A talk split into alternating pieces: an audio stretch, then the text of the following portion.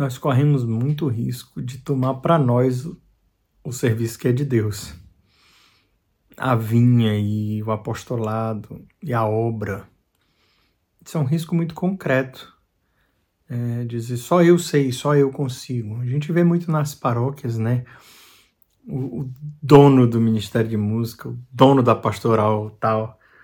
Mas isso acontece também no meio de nós, de todos nós. A gente acha que só a gente sabe, só a gente é bom, só a gente.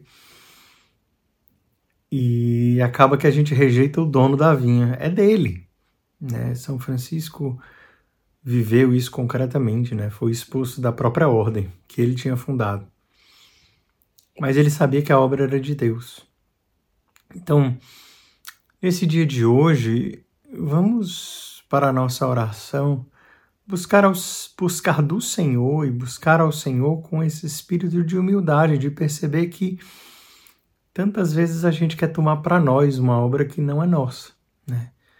Na nossa vida missionária, eu né, sou membro da comunidade Shalom, e a gente é transferido muito frequentemente, e a gente às vezes corre o risco de tomar para si aquela missão, aquele apostolado, aquela quando é de Deus, né? Então, tomar e deixar se tornar algo natural e precisa se tornar algo natural, porque no fim, né, como ele mesmo sugeriu, no final a gente só precisa dizer: Senhor, nós somos servos inúteis, a gente só fez o que estava na nossa obrigação.